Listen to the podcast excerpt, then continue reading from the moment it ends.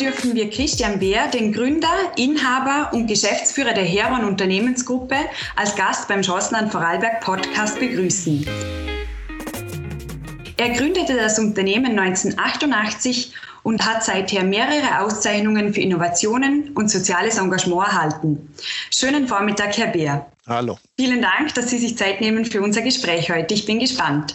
Ähm, können Sie zum Einstieg ein bisschen von Ihrer Kindheit erzählen, wie Sie erzogen worden sind, was Ihnen Ihr Elternhaus mitgegeben hat auf, Ihr auf Ihren Lebensweg und als ob Sie sich an besonders prägende Erlebnisse aus Ihrer Kindheit erinnern können? Okay, das sind jetzt gleich viele Fragen. Also Kindheit. Äh, ich habe ja insofern eine ganz besondere Situation hier. Ich bin in der Villa Mount aufgewachsen, die ersten fünf Jahre. Weil meine Oma hat da die, das, hört, wie man sagen, das Haus gemanagt für einen Schweizer Multi und, und mir war natürlich nicht bewusst, dass das uns nicht gehört. Also sehr groß, große amerikanische Auto und, und uh, sehr befreundet mit, einer, mit, uh, mit dem Inhaber. Also das war für mich uh, unser Zuhause und mein, ja, da eine mit dem Hund, in relativ früh ein, ein großer Schäferhund hier und mit dem Hund bin ich halt am Morgen aus dem Haus scheinbar und irgendwann zaubert wieder zurückgekommen, weil ich den, ins Bad Hopfreben gegangen bin, habe ich spaziert bin, bei der Sennerei vorbei und, und, und zur Mutter, die haben, wir haben das Bad Hopfreben, Verwandte haben das Bad Hopfreben auch hier und Mutter hat den Bad Hopfreben geschafft. Jetzt bin ich eigentlich zwischen dem Bad Hopfreben und der Villa Mount bin ich da mit meinem Hund auf und ab und hier da eine sehr gute, freie Kindheit erlebt. Und ich, ich, ich sage immer, es könnte auch sein, dass dieser größten Wahnsinn, wo ich hier vielleicht aus der Villa Mount stammt. also ich habe eine sehr gute Prägung hier. Okay, klingt nach einer sehr außergewöhnlichen Kindheit in dem Fall. Ja, es war auf jeden Fall glaub, prägungsmäßig sehr spannend. Okay. Und dann mit fünf sind wir nach Dornbirn. Ja, mhm. Mutter hat dann mir, der, die Eltern sind nicht benannt geblieben. Und, und äh, Mutter hat dann äh, geheiratet und ist, dann sind wir auf Dornbirn raus baut halt und äh, schaffe, schaffe, schaffe, Buckler halt wie wahnsinnig. Das habe ich ganz sicher mitgekriegt, äh, dass man das einfach macht und nicht aneinander jammert, sondern tun ist angesagt immer. Und als, als lediges Kind ist das natürlich äh, mit dem Ziehvater relativ spannende Angelegenheit.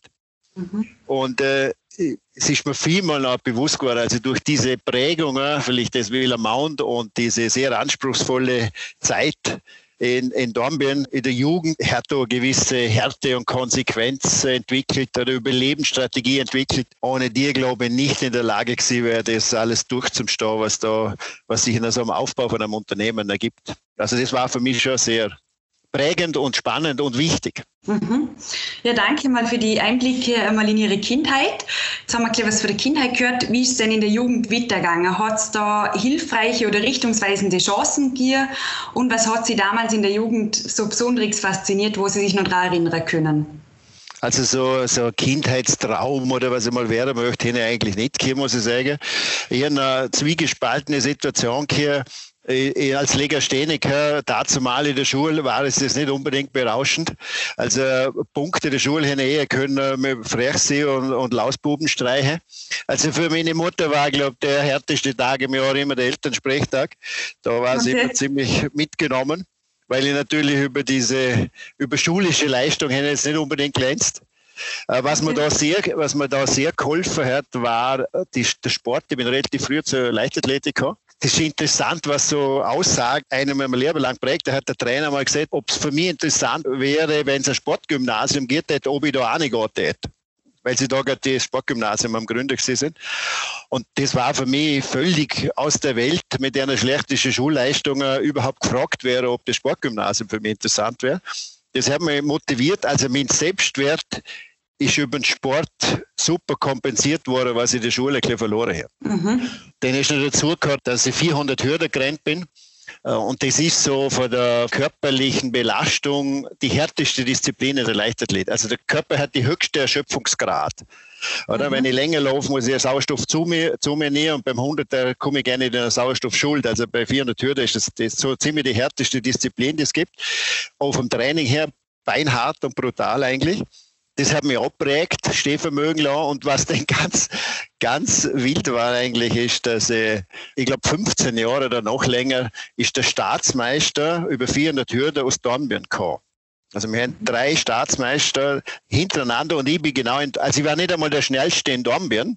In einem anderen Bundesland wäre ich Landesmeister gewesen. Jetzt bin ich nicht einmal in Dornbirn der schnellste gewesen, weil aus Dornbirn der Staatsmeister kam, schon über Jahre lang, also Rümmel und Erle, Klaus. Und das ist auch so eine Prägung, wo man im Nachhinein denkt hier, äh, nicht aufzugeben, und mit dem Wissen, dass ich dir zwei eigentlich die zu, zu stark sind, um die zu schlagen, äh, weiterzumachen. Und jetzt ist in der, in der Firma eigentlich das Gleiche. Unsere Mitbewerber sind Milliardenunternehmen, die viel größer, viel stärker wir sind. Und trotzdem holen wir uns da ganz schöne Aufträge. Also dieses Stehvermögen oder das Durchhaltevermögen, das war schon eine gute Prägung, so im Nachhinein, oder wenn Sie mich gerade so fragen. Mhm. In dem Fall aus dem Sport ganz viel Kraft und Energie und auch Selbstbewusstsein ausgeschöpft. Ja, mhm. viel, viel kompensiert, was du über die Legasthenie gelitten sage ich jetzt mal so. Mhm. Sie haben denn vor 32 Jahren das Unternehmen gegründet und damals als Heron Sondermaschinenbau GmbH. Mhm. Können Sie erklären, erklären wie es dazu gekommen ist, zu der Gründung? Ja, das hat eigentlich ganz viel mit äh, einem beruflichen Werdegang zum tun nach der HTL. Bei uns, da haben wir jetzt natürlich kurz erst Abschluss und dann musst du ja nicht Ferien warten, sondern du bist ja nur Schüler, kannst gleich arbeiten gehen, oder? Du musst ja nicht noch Sommer warten, sondern gleich arbeiten. Und ich habe mich dazu mal beim Gras beworben, ich habe die Stelle gekriegt und dann, äh, dann bin ich halt abgefahren und gesagt, ob ich schon früher anfangen können, weil, äh, oder? Wer war am Schaffen? Der alte Gras war am Schaffen in der, Ferien, in der Sommerzeit. Und dann hat mir der ziemlich gleich mal in, unter seine Fittiche genommen und der hat mich wahnsinnig gefördert. Also der hat mir sehr gut da. Da habe ich gelernt, wie ein Pionier funktioniert, wie Entwicklung funktioniert, was ich gut gefunden habe, was er gemacht hat und was er auch nicht gut gefunden hat. Also ich habe von beiden Seiten gelernt. Und das war für mich sehr, sehr, sehr spannend. Und er hat mir dann mit 20 hat er mich schon nach Südafrika geschickt, um eine Produktion aufzubauen. Mhm. Und das gibt ja natürlich aber das Selbstwert, selbstverständlich. Du traust, merkst dann, du kannst es doch. Und und zu der Zeit, äh, dann bin ich wieder zurückgekommen und zu der Zeit hat man dann wirklich angefangen, so industrielle Automatisierung machen. Und das war wirklich Pionierzeit. Da hat niemand gewusst, wie man es macht, wie kann man es machen. Und wir haben da wirklich einen Freiraum gegeben im Gras, wo wir, wo wir da Experimente gemacht haben und Maschinen entwickelt haben. Und sind dann relativ schnell draufgekommen, dass am Markt eigentlich äh, jemand fehlt, der der alles aus einer Hand liefern kann. Also der Elektronik liefert, der Hardware liefert, Konstruktion liefert, Maschinenbau. Weil wenn eine Maschine nicht funktioniert, sind immer die andere schuld. Und das war eigentlich die Grundidee von Heron, dass der Kunde One, One Stop machen kann. Und das haben wir so vereint, dass wir aber alles äh, für den Kunde machen können, dass er nicht zu einem Elektriker muss und nicht zu einem Konstruktionsbüro, sondern er kriegt eine schlüsselfertige Anlage. Das war so die Grundidee für Heron Sondermaschinenbau. Mhm. Ja, heute haben Sie mehr als fünf Tochterunternehmen in der Heron Innovations Factory vereint. Können Sie erklär, erklären, wieso das Konstrukt von einer mehreren Tochterunternehmen wichtig ja. ist und sich das so gegenseitig befruchtet und auch wie die unterschiedlichen Bereiche ähm, ja, voneinander profitieren und sich ja, gegenseitig auch befruchten? Also wir, haben, wir, wir sind ja wirklich intern, also wir haben einen ganz großen Vorteil jetzt, oder, dass wir, dass wir branchenunabhängig sind, dass wir der ganze Welt unterwegs sind. Und wir, wir sehen, wir sehen einfach, oder ich beobachte es natürlich genau, welche Unternehmen sind wirklich erfolgreich und warum sind die erfolgreich. Und das ist natürlich immer, immer ein Firmenkulturthema auf einer Seite und auf der anderen Seite ist es ganz wichtig, dass sie eine lange Wertschöpfungskette haben. Wir beobachten einfach Firmen, wo eine lange Wertschöpfungskette haben, sind einfach erfolgreicher weil sie zwischen den Knoten mehr rausholen und weniger extern geben, sondern einfach schon, dass es interne Know-how und die Wertschöpfungskette immer länger wird.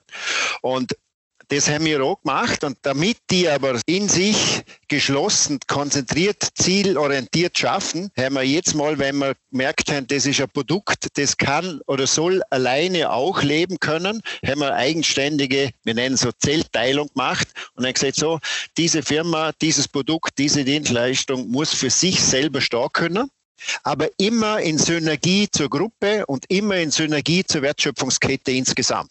Und mhm. das hat sich jetzt, das hat sehr viel Kraft gekostet, lang gebraucht, aber jetzt sorgt sich, dass das eigentlich ganz eine gute, eine gute Strategie ist, sind wir der Meinung und wir jetzt vom, vom Rohaluminium bis äh, 24-7 Service äh, alles liefern. Also wir machen intern die ganzen Prozesse, Forschung, Entwicklung, die Beratung für die Kunden äh, separat anbieten. Wir machen Konstruktion, Fertigung, Software, Hardware mit einer riesen Softwareabteilung mittlerweile. und, und verknüpfen diese Sachen, glaube ich, ganz gut. Mhm. Wenn Sie jetzt einmal zurückschauen, äh, der Christian Bär vor 32 Jahren und wenn Sie sich jetzt mit Hüt vergleichen, was waren da die größten Veränderungen, an die Sie, wo Sie sich jetzt erinnern können und was sind so Sachen, die Sie jetzt im Lehrbar noch stetig einfach antrieben? Ja, Veränderung, meine, das einzig Stetige ist die Veränderung. Darum gefällt mir auch Corona, da ist so viel in Bewegung, da wird so viel, ja, herrlich. Die, das Thema ist, dass wir uns bewusst sind, also, dass der Mensch eigentlich sich immer verbessern will. Und dieser Verbesserungsdrang ist, ist etwas, wo uns als Gesellschaft auch weiterbringt, oder? Und das ist etwas, wo man, wo ich jetzt so beobachte. Es geht ja nicht darum, dass man dass wir immer mehr und mehr und mehr Müll entwickeln im Prinzip oder Müll produzieren, sondern es geht darum, dass wir mehr Qualität bringen, mehr Nachhaltigkeit, weniger CO2, bessere Qualität, bessere Prozesse und dieser, dieser, dieser Drang, der ist schon sehr stark uns immer schon vorhanden gewesen. Ich würde jetzt gerne zu sagen, dass es ein großer Unterschied ist. Es ist sicher dynamischer, es ist transparenter. Oder wenn ich zurückschaue, früher war Kompetenz, Fachkompetenz bei einem Gras war, wenn man Gras war, das ist einfach elementar wichtig, das war es im Vorsprung. Jetzt ist es, glaube ich, eher das psychologische Wissen, unterschiedliche Personen zusammenbringen, Synergie zu erzeugen, weil Wissen über Google schon viel gemacht, über Filme, oder da hat sich sehr, sehr viel geändert. Also der Zugriff zu, zu Wissen ist hoch, aber Wissen ist nicht alles. Oder? Wissen ist Macht, wie falsch gedacht, Können ist König. Oder? Es wird immer falsch zitiert. Da wird immer die Hälfte vom Goethe wird, wird wegklar. Eigentlich das Entscheidende wird wegklar. Also Wissen ist ein Thema, aber das Einsetzen und das Umsetzen können, das ist eigentlich das große Thema. Das Thema Technik hat einen sehr hohen Stellenwert in Ihrem Lehrbar. Woher kommt so das Technikinteresse für für Ihnen? Was, was ich gerne nicht, ich weiß, ich weiß nur eins. Unsere Verhaltensänderung ist zu langsam für das, was wir mit der darstellen. Es wird Technik wird es retten. Also wir müssen über Technik der Mensch unterstützen, dass er sich richtig verhaltet, weil das Verhalten selber ist langsam weil die Prägungen sind so stark, das geht, sie haben wir jetzt bei Corona mit dem Abstand, das geht nicht so, dass wir innerhalb von kürzester Zeit unser Verhalten ändern. Wenn uns aber die Technologie unterstützt, dann nützen wir sie und dann tun wir es viel leichter. Darum bin ich einfach vollkommen davon überzeugt, dass Technologie ist. CO2-Problem, das werden wir technisch lösen. Wir werden da die, die Elektromobilität werden wir technisch lösen, nicht über das Verhalten. Wir werden nicht zurückgehen wollen in unserem Konsum oder zurückgehen in unserem Luxus, aber wir werden es technisch lösen, dass es nur mal ein Umweltproblem wird. Da bin ich ganz felsenfest überzeugt. Das taugt mir auch der Technik so. Weil da kannst du so mhm. viel bewirken, wo sonst äh, die Todrede schon nichts kommt raus, außer Ausreden. Technik und Innovation sind auch ganz eng miteinander verbunden. Welche Rolle spielt Innovation bei Ihnen allgemein und wie würden Sie den Begriff Innovation definieren? Und äh, welcher Einfluss hat da Ihrer Meinung nach Technik und Innovation beides auf unsere Gesellschaft? Ja, ich bin natürlich durch und durch Techniker. Ich bin so überzeugt davon. Äh, wir, wir streben noch immer den Idealzustand ab. Wir sind immer überlegen, was, was könnte ideal sein. Das muss nicht selber im Werk stehen, weil das einzige Problem, wo wir haben, ist zwischen unseren zwei Ohren, dass wir richtig denken, dass wir transparent sind. Und Innovation heißt, also für mich ist, wiederholt ist, wie Fahrer. Innovation ist es erst dann, wenn der Kunde Geldtäschuf macht, ich damit Geld verdienen kann, Gewinne mache und diese Gewinne wieder für die nächste Innovation verwenden kann. Alles andere ist eine gute Idee, aber bringt nicht wirklich was vorwärts. Aber das Einzige, was eine Gesellschaft wirklich reicher macht, ist die Innovation. Alles andere ist reine Umverteilung. Mhm. Also über Innovation können alle in der Gesellschaft äh, profitieren. Wenn ich irgendwas kaufe und den teuren verkaufe, profitiert eigentlich einer was, aber nicht Gesellschaft. Also ich bin wirklich felsenfest überzeugt, dass nur Innovation eine Gesellschaft hilft, reicher und unter alles, was man unter reich vorstellt, hilfreich ist. Mhm. Das bringt uns weiter. Darum denke ich ist Technik für mich natürlich wirklich ein und alles. Welche technische Innovationen hat Sie in der vergangenen Jahr besonders beeindruckt und gibt es Innovationen, wo Sie denken, auf die hätte man verzichten können? Ja, das gibt sicher viele, wo man verzichten hätten können, aber die verschwinden dann sowieso vom Markt, weil es kollektiv, äh, kollektiv regelt das schon. Man muss da vertrauen in den Lebensfluss hier. Also was natürlich im ganzen digitalen Bereich, im Handybereich gelaufen ist, oder? Weil wir haben das gerade letztes Mal die Daten ausgesucht, wo man, wo, wo die jetzt mit der Apollo hier haben. Es ist unvorstellbar, mit wie wenig Technologie oder mit wie die das machen können jeder Taschenrechner hat hundertmal mehr Byte und hundertmal mehr Rechenleistung als wie die Apollo-Rakete dazu mal hat. Also was sich im Software- und Hardware-Bereich, in der Verkleinerung der Technologie, in der Leistungsfähigkeit der Elektronik da hat, das ist unglaublich. Also das ist, wie sich der Bauraum reduziert hat, das ist unglaublich. Also das ist wirklich, wenn wir das anfangen jetzt richtig nützen, dann wird es ganz spannend. Mhm. Aber was viel ärger ist, ist eigentlich die Regulierung, die wir überall haben. Das ist das, was mir viel mehr, das ist ein ganz anderes Thema, aber das ist das, was mir viel mehr beschäftigt. Wir sind, wir sind so überreguliert in allem, dass wir eigentlich nur mal, nur mal selbstständig denken können bald. Entmündigt, durch die Entmündigung entfällt da eine Fähigkeit, die wir aber brauchen im Wettbewerb der Welt. Also das wird noch ganz lustig. Also da müssen wir schon also dieses Opferverhalten da, das können wir ablegen, weil sonst sind wir, aber wir sind halt verwöhnt, verwöhnt. Das geht halt gut, sagen wir so. Wie kann man dem entgegenwirken, würden Sie sagen? Indem, indem wir uns bewusst werden, dass Leistung Spaß machen kann, indem wir uns bewusst werden, dass Wertschöpfung im Land, Arbeitsplätze im Land an Wert haben. Das hat ja, das hat ja nur eine Gesellschaft, die so verwöhnt ist, die gerne mal weiß, wo der Wohlstand herkommt, wo die Möglichkeit daherkommt. Das muss, das muss sich Corona hilft vielleicht der Quelle, dass sich wieder ein paar bewusst werden, dass äh, ein Arbeitsplatz mit Wertschöpfung im Land vielleicht doch einen Wert hat. Wir müssen uns sicher bewusst werden, was unsere Stärken sind. Wir müssen uns bewusst werden, dass wir kulturell gegenüber dem Chines vielleicht ein paar Vorteile haben. Aber im Moment glaube ich nicht, dass wir nur annähernd eine Chance haben, also bei dem Verhalten. Wir sind einfach, ist Gott gut. Wir sind zu träge. Wir, wir suchen im Umfeld, wir, äh, ich sage, der 60er, 70er Jahre Bereich, wo, wo man einfach vorwärts denkt hat und Lösungen und Umsätze, das haben wir schon unglaublich verloren. Mhm. Wobei das Land Vorarlberg oder die, die Bevölkerung und die Unternehmen im Land sind ja eh, stechen eh eine kleine außer im, im Gegensatz zu vielen anderen europäischen Ländern. Mhm. Ja, danke, Herr Bär, schon mal für die ersten Einblicke. Jetzt haben wir noch ein paar persönliche Fragen. Äh, und zwar, worauf legen Sie wo Menschen besonderes Wert, sowohl im beruflichen als auch im privaten Umfeld? Und gibt es eine Person oder mehrere Personen, mit denen Sie Ihre Ideen diskutieren? Ja, jetzt ich aufpassen, dass ich nichts vergisst. Also, wir, wir machen Brainstormings ununterbrochen. Also, die bessere Idee gewinnt. Und das ist völlig egal für wem. Also das ist, ich glaube, das haben wir ganz gut angekriegt. Also dieser Wettstreit der Ideen und ob das vom Lehrling kommt oder ob das von mir kommt, ist völlig egal. Die bessere Idee gewinnt. Also da tun wir uns gegenseitig eigentlich befeuern. Da haben wir einen Spaß dran.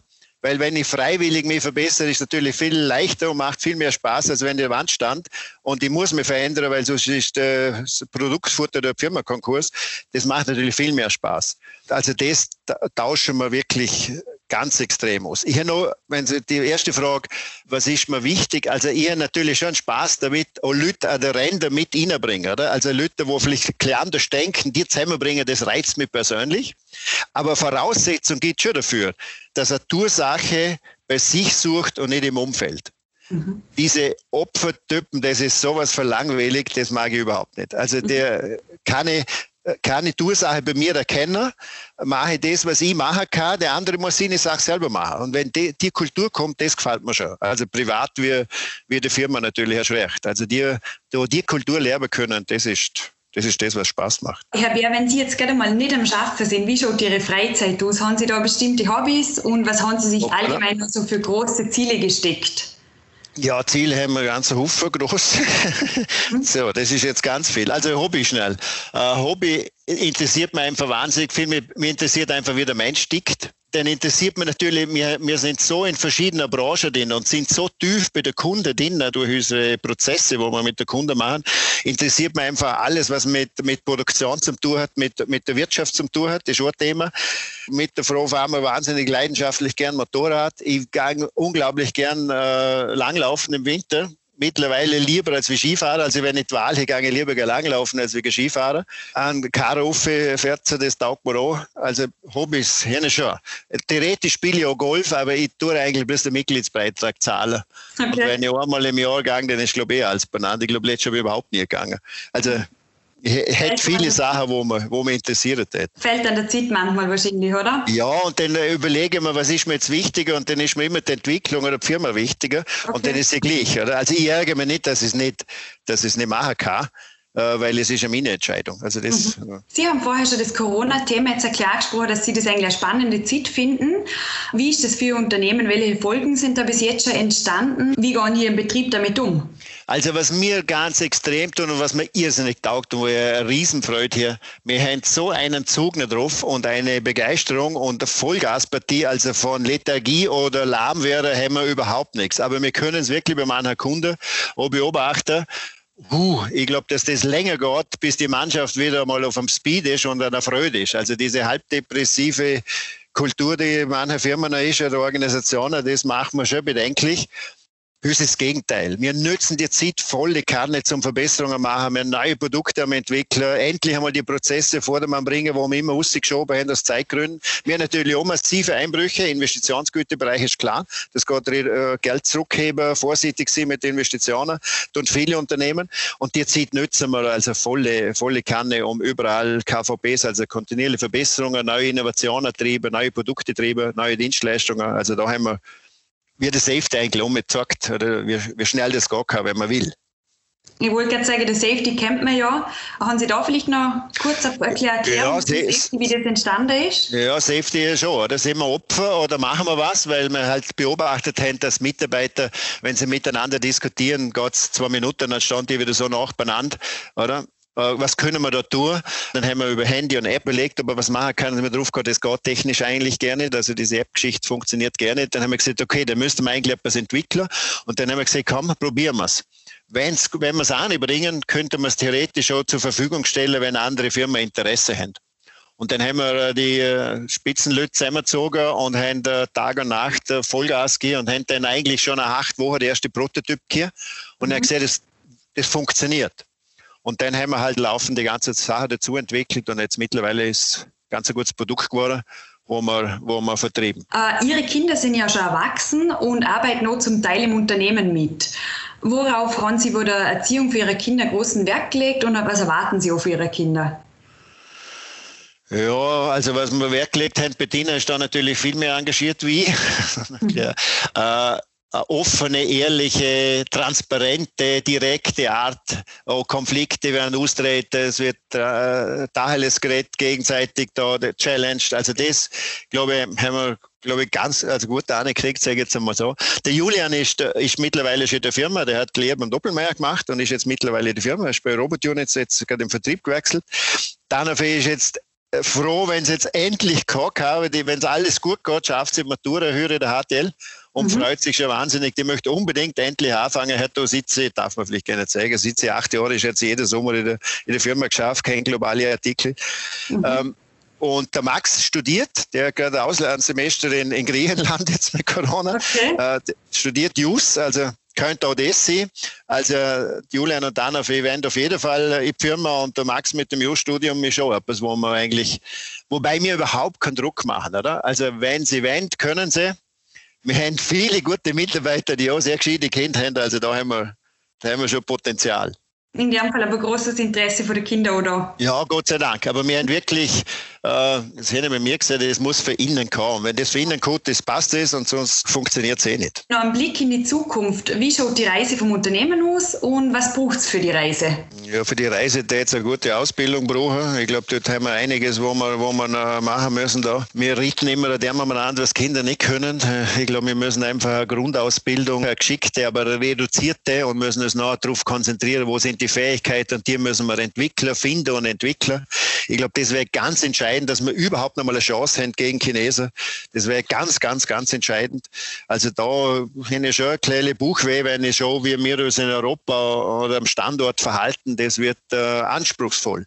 Aber ich sage immer, für, für, äh, für mich, wir sind die letzte Bastion, die fällt. also wir, wir glauben einfach daran, dass das dass diese kulturellen Unterschiede, dass diese Diskussionskultur, diese Auseinandersetzung mit anderen Meinungen, hat da einen Vorteil. Mhm. Und wenn wir das übertauchen, die Phase, wo es jetzt Chinesen um Tore fahren während der nächsten 10, 20 Jahre, wenn wir das übertauchen und sie dann auch mal so träge werden, wie wir es jetzt schon sind, verwöhnt sind, und dann unsere kulturellen Fähigkeiten wieder einbringen, unsere Kreativität, andere Meinungen akzeptieren, umsetzen, Neues, Drittes machen, dann haben wir, glaube ich, wieder eine Chance. Momentan Sie ist schon sehr, sehr kritisch, dass wir im weltweiten Markt überhaupt eine Chance haben. Sie arbeiten noch ganz viel mit jungen Startups zusammen. Äh, inwieweit profitieren Sie von deiner Zusammenarbeiten und was können Sie auch von deiner jungen Unternehmer und Unternehmerinnen lernen? Ähm, wir wir, ähm, ja, wir beteiligen uns oder wir schaffen noch viel zusammen. Warum schaffen wir zusammen? Weil wir natürlich glauben, also wir glauben noch, dass unsere ganze Firma wird, äh, wird in der Zukunft, ne, der Softwareanteil wird noch viel, viel größer sein. Der Maschinenbau im Verhältnis wird kleiner und der Softwarebereich wird viel größer. Diese, diese, mir taugt natürlich, oder es taugt einfach diese Pionierphase Zeit. Die möchte ich für mich selber hier und möchte auch fürs Unternehmen beibehalten. Und das ist natürlich wie ein Injektionsspritz. Typen, die neue Sachen machen, wenn die ausprobieren, natürlich auch Fehler machen. Das gehört ja alles dazu. Und ich glaube, dass wir durch unsere Erfahrung, durch diese unglaubliche Industrieerfahrung der letzten 30 Jahre, ich glaube, es gibt keine Industrie, wo wir nicht geliefert haben und sehr tiefe Wissen und Know-how aufgebaut haben, das nützt natürlich den, den Startups gewaltig. Mhm. Oder? Und dann die Kultur, ich glaube, die passen einfach, wir verhalten uns nur. Ich sage immer, wir sind ein Startup mit 30 Jahren Erfahrung. Mhm. Das ist so mein Idealbild. Wir müssen, wir müssen nicht die, die Fehler machen, die ein Startup normal macht am Anfang. Wir können die Erfahrung nutzen, aber wir müssen es verhalten wie ein Startup. Und so, das ist so meine Kombination, wo ich denke, da, da können wir beide profitieren wahnsinnig viel, weil, weil wir ja wirklich viel mitgehen können. Und für mich ist das so, so ein, kleiner, Gleichgewicht, ein universelles Gleichgewicht. Ich habe vom Alter Gras einfach so viel gelernt, der hat mir so viel persönlich mitgehen und jetzt kann sie wieder mitgehen. Das mhm. macht ja auch Spaß, das macht dir ja Freude, wenn du merkst, hey, das, das hat mir jetzt wirklich was genützt und er hat jetzt da Geld gespäht oder Zieg gewonnen oder was auch immer. Das ist schon das, was, man, was, man, was es taugt. Im Stichwort Smart Factory wird die Produktion der Zukunft assoziiert. Wie sehen Sie die Produktion der Zukunft und was müssen wir im Vorarlberg tun, um zukunfts- und wettbewerbsfähig zu bleiben? Also, das ist natürlich ein ganz großes. Also, Wohnraum ist zu teuer im Vorarlberg. Wir müssen schon, dass der Wohnraum. Wir, wir, wir, ich habe vor ein paar Jahren schon gesagt, wir brauchen 10.000 Software-Leute da. Die können wir gerne so schnell ausbilden, wie wir sie brauchen. Wir haben aber eine traumhafte Rahmenbedingungen, freizeitmäßig. Das ist für die Jungs natürlich auch wichtig. Aber wenn der Wohnraum so teuer ist, dann geht er natürlich lieber in eine Großstadt. Wobei es Rheintal auch schon fast wie eine Großstadt funktioniert, aber mit unglaublicher Peripherie vom Bodensee bis an Alberg oder aufs Bödeluffe auf die Schnelle. Also da hätten wir eine super, äh, super Situation die Situation, die wir zukünftig haben, ist natürlich schon äh, ein Thema, wo wir aktiv bleiben müssen, neugierig bleiben müssen. Das sind die Themen. Jetzt muss ich noch mal fragen, was war am Schluss die Frage für Ihnen nochmal? Was Vorarlberg tun muss, zum zukunfts- und wettbewerbsfähig zu bleiben? Ja, wir müssen hungrig bleiben.